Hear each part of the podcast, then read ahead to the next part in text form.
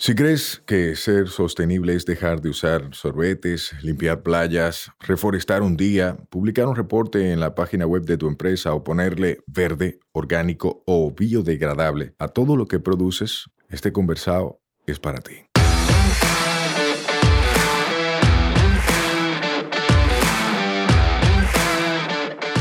Hola, soy Sayuris Bonet, el motorcito detrás de la empresa Una Vaina Verde.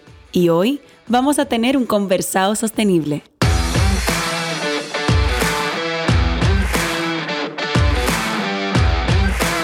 En cada conversado sostenible te ayudaremos a romper paradigmas y te compartiremos alternativas y herramientas para que acciones ya, sin excusas.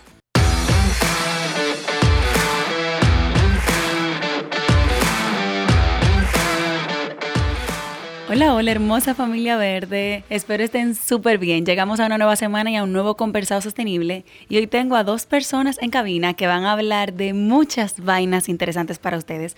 ¿Cómo están? Hola, hola, ¿qué tal? ¿Cómo estás tú? Yo estoy bien y ustedes qué tal? Todo bien. Dorian Tapia por acá.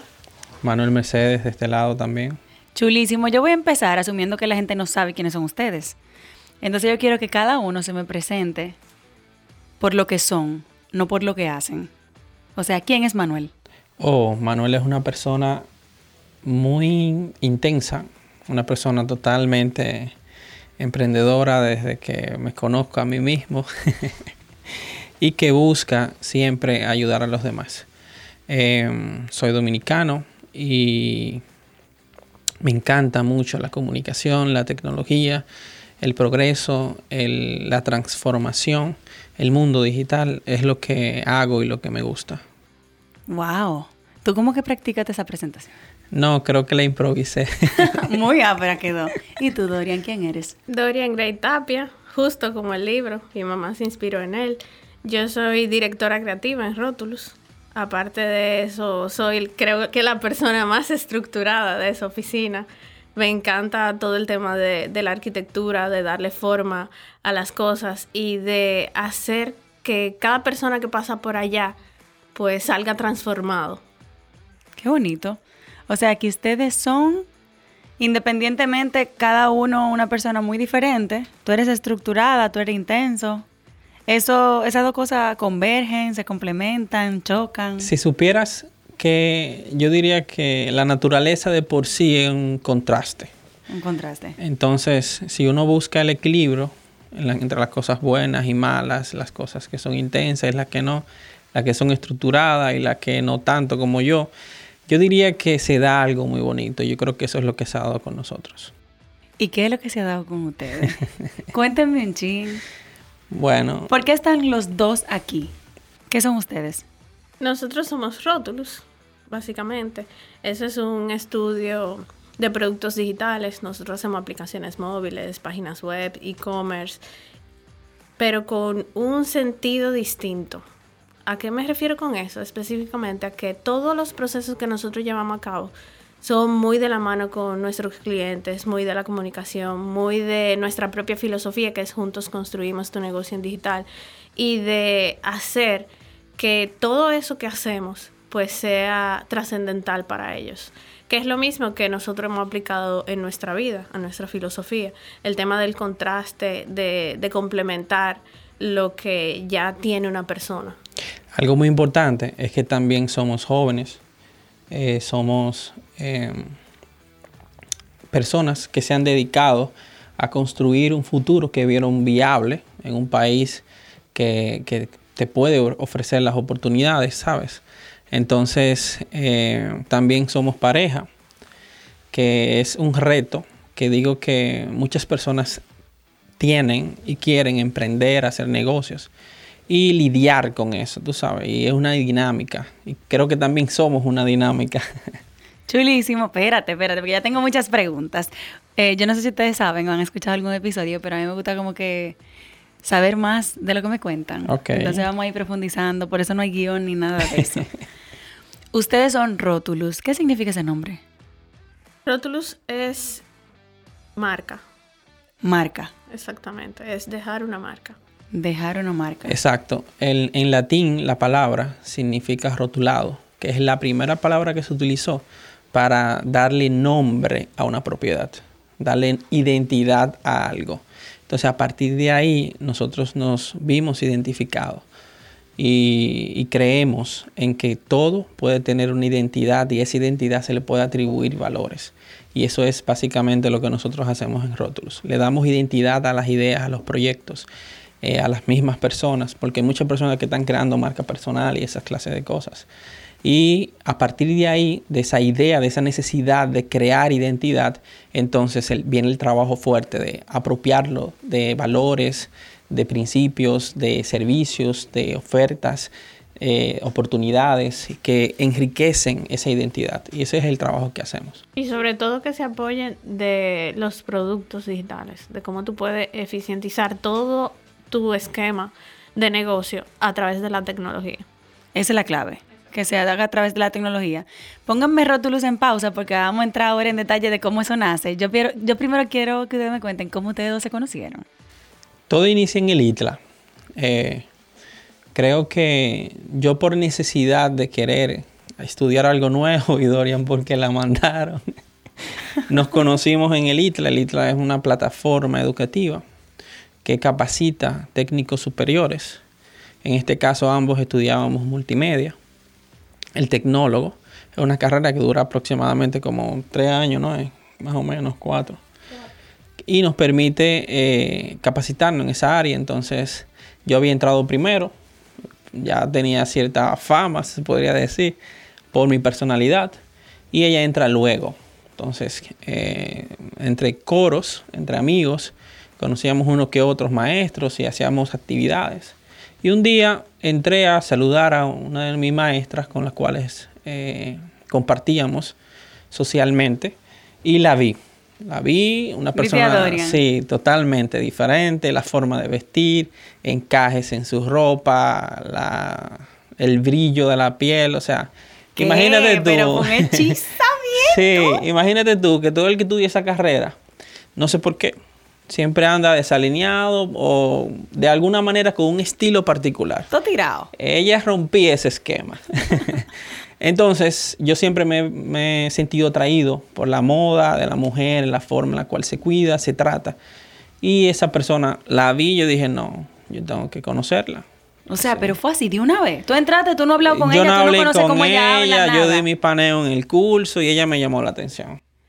Dorian, cuéntame tu versión. ¿Tú viste a Manuel cuando él entró? Sí, yo lo vi, pero la verdad es que tanto él como, como yo somos personas muy decididas. Entonces, inmediatamente él me vio, yo lo vi, nos conocimos un lunes, ya el viernes éramos novios. pero te rápido. Pero, o sea, fue rápido. Hubo una semana muy intensa.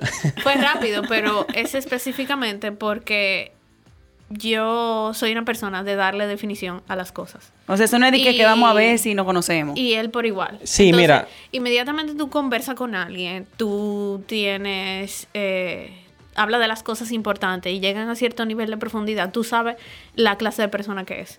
Entonces, eso influyó bastante en que nosotros inmediatamente supiéramos. En términos, hicieron clic. En términos de resumen, esa semana coqueteamos mucho, ¿sabes? Eh, atrevido, reservada, fue como que algo muy curioso, divertido y el viernes... Complementos, básicamente. Exacto. Complementos. el viernes nos sentamos y a conversar. Y recuerdo que le planteo, mira, eh, yo no tengo mucho tiempo como para dedicarlo a algo que no sea algo que yo quiera. ella sea, me dijo, en serio? Sí, ella me dijo, yo pienso igual y quería también encontrar este momento y decidimos eh, iniciar una relación formal. Pero espérate, espérate, ¿cómo tú sabías que te iba en serio? O sea, tú la conoces hace cinco días y tú te dijiste que iba en serio no sé, yo le dije ese día... también, eh, y excusa que te interrumpa, Manuel, la verdad es que nosotros, por el tipo de personalidad que tenemos, siempre hemos vivido mucho. ¿A qué me refiero con eso? A que Manuel empezó a trabajar a los 16 años. Y yo, por ejemplo, vengo de, una familia de padres divorciados que hizo que yo a temprana edad pues empezara a tener mucha conciencia de mí misma, porque tenía que hacer muchas cosas por mí misma. Entonces, esas dos realidades de de que Manuel pues empezó a trabajar temprano y tuvo mucho tema de exposición, también yo lo viví a mi manera. Entonces cuando ya nosotros entramos a la universidad, ya ambos éramos dos personas lo suficientemente conscientes para saber qué queríamos. Inclusive yo tengo un escrito al respecto que habla puntualmente sobre eso, sobre que yo sabía exactamente lo que buscaba y lo que necesitaba para mi vida. Entonces, cuando o sea, tú lo tenías escrito. Sí, yo lo tenía escrito.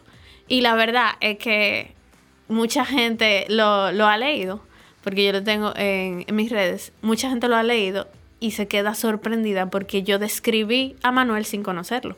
wow, qué forma de visualización y de atraer lo que tú quieres. Exactamente. Entonces, por ejemplo, cuando yo lo conocí, ya yo sabía que era esa clase de persona. Obviamente no se llamaba Manuel porque Tú no, tenías el nombre. Yo no tenía el nombre. Pero yo sí sabía la clase de persona que yo buscaba. Y él por igual sabía la clase de persona que buscaba porque ya había tenido relaciones anteriores. O sea que ustedes se encontraron listos. Exactamente. Entonces nos encontramos listos. Y al encontrarnos listos, pues simplemente lo único que vino después, pues fue trabajar la relación. Y trabajar, el conjunto. Y trabajar metas comunes. Y ahí viene lo del, lo del negocio. Porque cabe destacar que eh, nosotros tenemos 12 años de relación. 12 años. Entonces, nosotros al tener 12 años de relación, él me conoció yo teniendo 17. O sea, carajito. Exactamente. yo tenía 18 para 19. Exacto, tú tenías 18. Entonces. ¿Ustedes empezaron a visualizar planes juntos a esa edad? O sea, cuando empezó la relación. ¿O ustedes vivieron un noviazgo y después tú, tú Te diré algo. Mira lo que pasa. Es que en términos, eh, no sé si estratégicos se podría decir tanto ella como yo estábamos claros de que necesitábamos trabajar la relación antes que plantear esas cosas que veíamos para nosotros.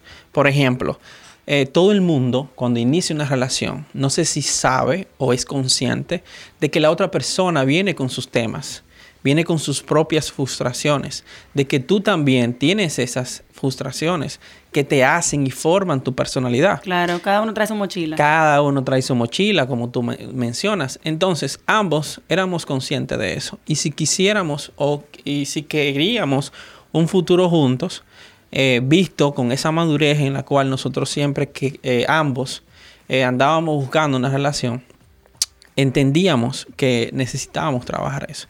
Entonces yo creo que duramos dos años en ese proceso, un proceso de conocernos, ver lo que a ella le gustaba, lo que no, qué cosas a ella le molestaba. Y durante ese proceso, y no fue hasta después de los tres años, nos dimos cuenta de una verdad eh, que se queja a voces, pero nadie le gusta escucharlas. Es que yo aprendí ella también de que entre nosotros no necesitábamos entendernos. ¿Qué? Que lo más importante era saber conocernos. O Explícame eso. Es simple, esa vaina. Te lo explico. Una persona profunda de mente, como Dorian, y muy rápida de pensamiento, como yo, es difícil caerle. O sea, yo tratar de entender la profundidad de la mente de Dorian y Dorian intentar entender cómo va mi mente. O sea, eso era un caos. Okay. Entonces, entendiendo eso, yo lo que tenía que saber, ¿quién es ella? Ella tenía que saber quién era yo. Para saber de dónde viene lo que hacen. Y quiénes somos. Conocernos. Y esa ha sido la clave de que hoy tengamos 12 años. Y cada vez que nos despertemos, eh, la, la, veo y ella me vea y digo, ok, todavía me gusta como si fuera el primer día, tú sabes. Voy y le doy una nalgadita y eso. Esas clases de cosas se dan, se dan.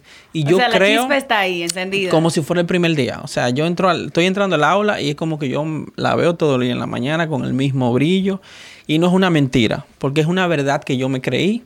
Y es una verdad que yo me voy a seguir creyendo. hasta que... yo soy una romántica en ¿verdad? Yo estoy aquí grave. grave con esta historia. Espérate, espérate. Entonces ustedes tienen 12 años de relación, me los imagino en el ITLA, se graduaron. ¿Qué pasó? Ustedes están en la relación, tienen dos años, trabajaron esa estructura de relación, ¿verdad? Conjunto se conocieron y después de ahí, ok, vamos, vamos en serio. Después de ahí, realmente lo que sucedió es que yo busco un trabajo, tengo un trabajo en una agencia internacional, me va muy bien, él tiene trabajo, eh, trabaja en distintas instituciones públicas, también fue consultor en empresas privadas. Pero un día yo y los dos en el mismo mundo, o sea, no, ambos hay en algo, multimedia. Hay algo antes, Dorian. Es que ella ve que desde, desde siempre yo he trabajado por conseguir un proyecto. Yo quiero que ustedes sepan que él no ha hablado y ella sabe lo que él va a decir. Sí.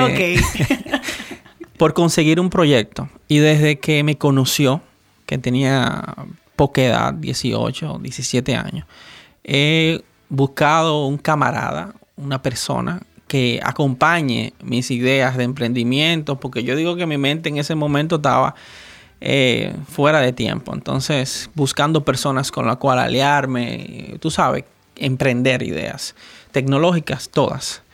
Entonces, con esa necesidad, desde que ya me conoció hasta que salimos del ITLA y posteriormente estábamos trabajando, ella siempre me veía invirtiendo mucho dinero, mucho tiempo en ese sueño, en ese deseo, en esa visión que yo tenía de construir un proyecto, de construir productos digitales que ayuden a la vida de la gente. Y esa era mi visión. Entonces, ahí sí te dejo la palabra, Dorian, porque es la introducción a lo que yo iba a decir. Entonces, básicamente, luego de que yo veo que él hace todos esos esfuerzos, algunos funcionaban, otros llegaban a desarrollarse, pero la mayoría no terminaba afianzándose para lograr lo que él quería. A lo cual yo le digo, eh, una noche, porque lo veo que él está pensando mucho en eso, le digo, si tú haces un negocio conmigo, seguro que funciona. Ay. Entonces. Óigale la seguridad. Entonces él me dijo: si eso es verdad, entonces renuncia mañana. Y yo al otro día fui a mi trabajo y renuncié. Espérate un momento. Y me dijeron que, que si yo estaba segura, que si yo quería renunciar. Y yo le dije que sí, que yo tenía planes ya. Luego de que yo renuncié esa misma semana, o sea, inmediato, sin esperar ningún tipo de compensación, de compensación ni nada por el estilo, yo le digo a mi papá y mi papá me dice, yo no te voy a pagar universidad, yo no te voy a mantener, yo no voy a pagar pusieron en jaque. Entonces yo le dije, no te preocupes, que ya yo tengo un plan. Entonces, ¿Qué? Entonces, ah, pues, ¿cuál de los dos más loco? entonces nosotros con esa acción ahí empieza Rotulus. Y como yo soy una persona de planes, pues lo primero que hicimos fue tomar ese año completo para hacer todo el plan de negocio y esquema que nosotros íbamos a llevar a cabo. ¿Y tú tenías ahorros? O sea, tú renunciaste teniendo colchón. Mm, no del todo, o sea, no como no como para un año completo. Okay. Exacto. ¿Entiendes? Sino como para varios meses. Para varios meses. Ahí vino la dinámica. Como yo tenía varias consultorías y trabajaba, yo decidí como que, ok, yo sigo trabajando porque la verdad, cuando yo le propongo el reto, yo soy una persona de retos. ¿Tú pensaste que ella te iba a decir que sí? Sí, total. O sea, tú sabías que ella iba a renunciar. Sí, como, como pudiese pensar que no, pero yo estaba listo. Porque yo estaba listo de que nací para hacer lo que quería hacer. Y si la oportunidad se me pone al frente, yo no la voy a desperdiciar. Y creo que nosotros dos nunca hemos ido de miedo tampoco. tampoco, o sea, siempre como que somos muy retadores. Entonces, ella fue y me dijo, renuncié. Hablé con mi papá, pasó esto. Y yo le dije, no, toca planificar. Ahí que tú eres buena. ¿Entiendes? Mira lo que vamos a hacer. Tú reconociste el fuerte de ella y la dejaste en su ámbito. Es que, o sea, la falta de, de éxito constante o sostenido con mis proyectos se daba por la falta de planificación. Tú identificaste. Claro, y por ella lo, ella lo identificó. Y por eso ella me dijo y me planteó lo que, lo que, lo que dijo. O sea, porque ella veía, ella detectó lo que hacía falta para que las cosas se mantengan con el tiempo. Y esa es mi cualidad principal en Rotulus, o sea, aparte de la organización, el mantenimiento. Porque es que es sencillo iniciar, pero lo más complejo de la vida es mantenerte. Ese mantenimiento constante, independientemente de los ánimos que tú puedas tener, es lo más retador que se da en un negocio, la verdad. Entonces, posterior a eso, ella me dice que sí, me plantea que, que tuvo una conversación con su papá. y yo le dije, no, no te preocupes. Mira, con lo que yo gano, eh, yo voy a reducir mis eh, inversiones, porque yo creo que no tenía gastos. Todo lo que yo hacía, mi pasión siempre ha sido invertir en mis proyectos. Y ese lujo yo me lo daba en eso. O sea, mientras muchos amigos míos se daban lujo de otras maneras, yo me lo daba en eso. Entonces yo enfoqué mis lujos, se podría decir entre comillas, en, en subsanar esa falta que teníamos de ingresos con mis sueldos. Tú inyectabas capital. Inyectaba capital al proyecto mientras nos planificábamos. Y así duramos un año. Se podría decir que no austeros, pero enfocados. Un año de planificación. planificación constante. ¿Y después de ese año lanzaron o era algo que iba en paralelo? Em, lanzamos. en paralelo también. Sí, pero lo, que pasa es que en paralelo era probando el mismo modelo de ah, negocio que estábamos diseñando, ¿sabes? Entonces, eh, yo diría que nosotros cuando ya encontramos cuál era la fórmula, identificamos el mercado, vimos las necesidades del mercado, eh, nos dimos cuenta de que ah, descubrimos una gran oportunidad y que nadie le estaba atacando. O sea, que íbamos a estar eh, subsanando una necesidad que ya estaba con una herida muy grande en el mundo tecnológico y que nosotros le diseñamos una solución que no tenía competencia en ese momento. Entonces ahí entonces nos eh, planteamos con ese modelo de negocio y salimos. Constituimos la empresa, eh, iniciamos el, el proyecto en el garaje de Dorian y yo le decía siempre a Dorian, mira, lo más importante que nosotros podemos tener en nuestra relación, en nuestra vida y en nuestros negocios es tener una visión clara de dónde estamos y para dónde vamos. Y con esa visión, nosotros tenemos que acondicionar cada espacio que tengamos. Si vamos a hacer eso aquí en tu garaje, nosotros no podemos pensar que estamos en tu garaje. Y agarramos el garaje, le pusimos letrero, luces. Lo transformaron. Tú entrabas ahí y parecía que estaba en una oficina de Google. ¿Entiendes? Pizarra, todo, porque era donde nosotros queríamos estar, tú sabes. Wow. Entonces, póngame como eso en, modo rápido. Crean rótulos, lanzan, validan, prueban, la gente lo acoge, empiezan a pagar los servicios y de ahí no han parado. De ahí no hemos parado, solamente ha sido una evolución constante. Hay muchas bajas, muchas altas, prueba, error. Obviamente, sabes que no todo el mundo que se ve en la realidad de emprender necesariamente estudiado negocios. Entonces, ahí hay muchos retos que nosotros eh, hemos ido asumiendo, como la de la gestión, la gestión humana, que es un reto grandísimo. Si yo les pregunto cuál ha sido el reto más importante de este trayecto, ¿cuál ha sido? A nivel de emprendimiento, que tú dices, Mielkina, en tal momento... El reto más importante realmente han sido, han sido dos. Uno, a nivel de gestión humana, que ahí nos apoyamos de, una persona que nos asesoró con todo el tema de, colaboradores y contratación de personal. Eso fue vital, aprender a, atraer al equipo las personas idóneas que fueran con la misma filosofía que nosotros. Y aparte de eso, la gestión y el mantenimiento constante con todo el tema de la comunicación con los clientes, hacer nuestros procesos totalmente transparentados y ayudar a que los clientes comprendieran a nivel de tecnología la profundidad de lo que nosotros estábamos haciendo. En un lenguaje verde sería lidiar con gente. Me encanta. Señores, yo quiero que ustedes sepan que esta gente son las que están trabajando ahora la propuesta de reestructuración de lo que viene para una vaina verde a nivel digital. Ellos, he aprendido con ellos que se llama ecosistema digital y todo lo que... O sea, no es solamente que se vea lindo la vaina en la web, es que sea funcional, que la gente llegue, que se convierta en venta, un regalo de vaina que yo aprendo cuando me explican, pero sin la intención de ser experta en eso, porque para eso paguen y contraten un servicio, ¿verdad? Si yo les pregunto qué es Rotulus hoy, ¿cómo lo definirían? Rotulus es una plataforma, una plataforma. que acompaña a sus clientes. Igual que nuestra filosofía, juntos construimos tu, negocio, digital. Qué bonito. ¿Y qué vaina verde hace Rotulus? Porque la gente hasta este punto tiene que estar pensando, ¿y por qué yo estaba en un podcast que se llama Conversado Sostenible? Yo los invité porque para mí, como pareja, como padres, porque tienen una bebé preciosa, y como empresarios, porque lideran Rotulus, ustedes en sus diferentes roles llevan aspectos de sostenibilidad muy marcados, aunque parezcan pequeños. Cuéntenme un ching. Nosotros a nivel de sostenibilidad hacemos distintas acciones, desde apoyar a negocios que tienen acciones de sostenibilidad con nuestro programa que se llama Código con Causa, que es poner el código al servicio de la gente. Aparte de eso, hacemos acciones directamente en la oficina como el tema de, hacer todo el proceso de, alimentación de cada uno de los colaboradores más sostenibles. Por ejemplo, nosotros tenemos una persona que va y nos cocina toda la comida, todo se compra local. Aparte de eso, hacemos mucho énfasis en el consumo consciente.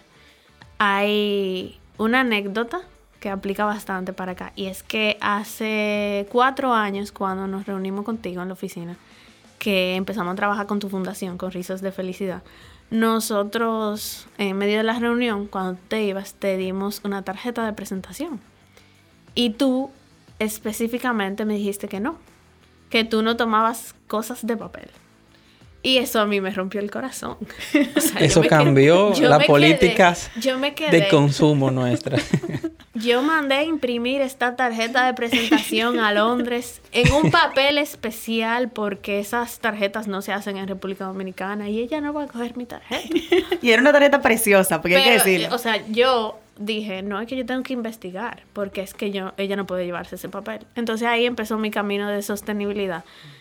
¡Wow! yo no sabía, vieja. claro, no lo sabía, pero tenía que llegar este día para que yo te contara. ¡Qué bonito! Entonces, eh, a inicio del camino de sostenibilidad, nosotros tenemos una política igual de, cero papel, en la cual nosotros no tenemos impresora ya, todas las políticas se envían digital, todas las, eh, todas las propuestas se envían digital, todas van firmadas con un label que dice que esa, que esa propuesta es mejor eh, si tú la ves digital. Eh, aparte de eso, yo por ejemplo todo el proceso creativo de Rotulus se llevaba a cabo en papel y ya todo el mundo utiliza iPad y utiliza sus computadoras para hacer esos procesos de, de De creatividad. Porque la verdad es que nosotros siempre somos de, de la mejora continua y siempre nos vivimos atentos a todos los cambios que se van dando y cómo nosotros podemos mejorar el entorno, tanto para, para hacer sostenible el espacio para los colaboradores como para nosotros mismos. Y, algo que destacar, Dorian, que no es solo un discurso, es un estilo de vida. Porque si creemos en la salud.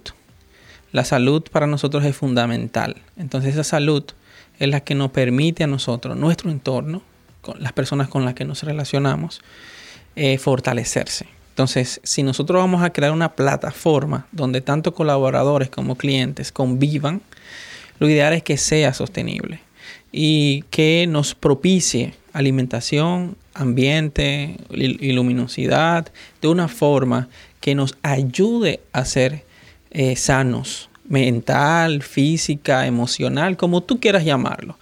Entonces, más que necesariamente elaborar un discurso, es un estilo de vida que nosotros optamos. ¿Entiendes? Me gusta mucho eso. Yo quiero que ustedes sepan algo. En una reunión, bueno, cuando los invité al podcast, yo comentaba de que, pero ustedes tienen que decir todo lo green que ustedes hacen, como Rotulus, porque ustedes están digitalizando procesos de la gente de la era de piedra y llevándolo a digital y ayudándolo a que impriman menos, ayudándolo a eficientizar sus procesos, a cortar intermediarios y todo. Y eso es sostenibilidad. ¿Y qué fue lo que tú me respondiste, Manuel? Bueno, mira. ¿Ustedes no lo venden por qué? Nosotros no lo hacemos necesariamente por la sostenibilidad como se ve, sino más bien por la optimización. Porque cuando nosotros brindamos esas soluciones, las personas cambian su vida. Y eso es lo que nos mueve desde el día uno, tú sabes. Y como te comenté anteriormente, una de las visiones por la cual emprendí, he iniciado eh, mi proceso de empresa y demás, porque la idea de cambiar la vida de las personas para mí es muy importante. Entonces, cuando tuvo un negocio y, e incurca iniciativas que ayudan a, hacer eficientes los procesos, le acomoda la vida. ¿Entiende? Recientemente nosotros automatizamos y digitalizamos un proceso que podría verse muy imposible de un cliente y un label al final del proceso de compra indicaba, ¿quieres recibir esta factura en digital? Cuidemos el planeta. Entonces, esas iniciativas a las personas, obviamente es optativa porque por términos de ley tú tienes que imprimir la factura y cosas así, pero si la gente ya daba su consentimiento, estaba aportando. Eh, tú sabes que también hay discurso, pero para nosotros eso es vital, porque a pesar de que el papel se te puede perder, y esa información era muy valiosa para la persona que lo iba a recibir, esa información, si se queda en digital, la gente lo puede almacenar por más tiempo. Entonces, para que tú veas a lo que yo me refería de que no necesariamente un discurso, sino que esa persona necesita esa información para poder hacer reclamaciones de lo que está comprando. Claro. Y es mejor tenerlo en digital porque el papel se pierde, se daña. Fíjate lo que pasó recientemente con Santo Domingo. A mí se me dañó un sinnúmero de papeles en el vehículo para que más o menos tú entiendas por dónde va el tema de la filosofía. Claro, y qué bueno que tú lo mencionas que no es solo discurso, porque de alguna forma tumba el greenwashing. Tú sabes, la mayoría de la gente quiere parecer green sin serlo. En el caso de ustedes, lo son y no lo quieren parecer. Qué vaina. Pero qué bueno, porque de alguna forma ustedes están enseñando con el ejemplo y desde la prédica de optimización de calidad de vida, de calidad de proceso, que es lo que ustedes como Rotulus promueven. Si al final es green, pues es green y qué bueno. Y que la gente lo vea así. Yo a ustedes lo vendería también. Porque hay muchísima gente que habla, habla y habla de las cosas con menos resultados en el tema que ustedes.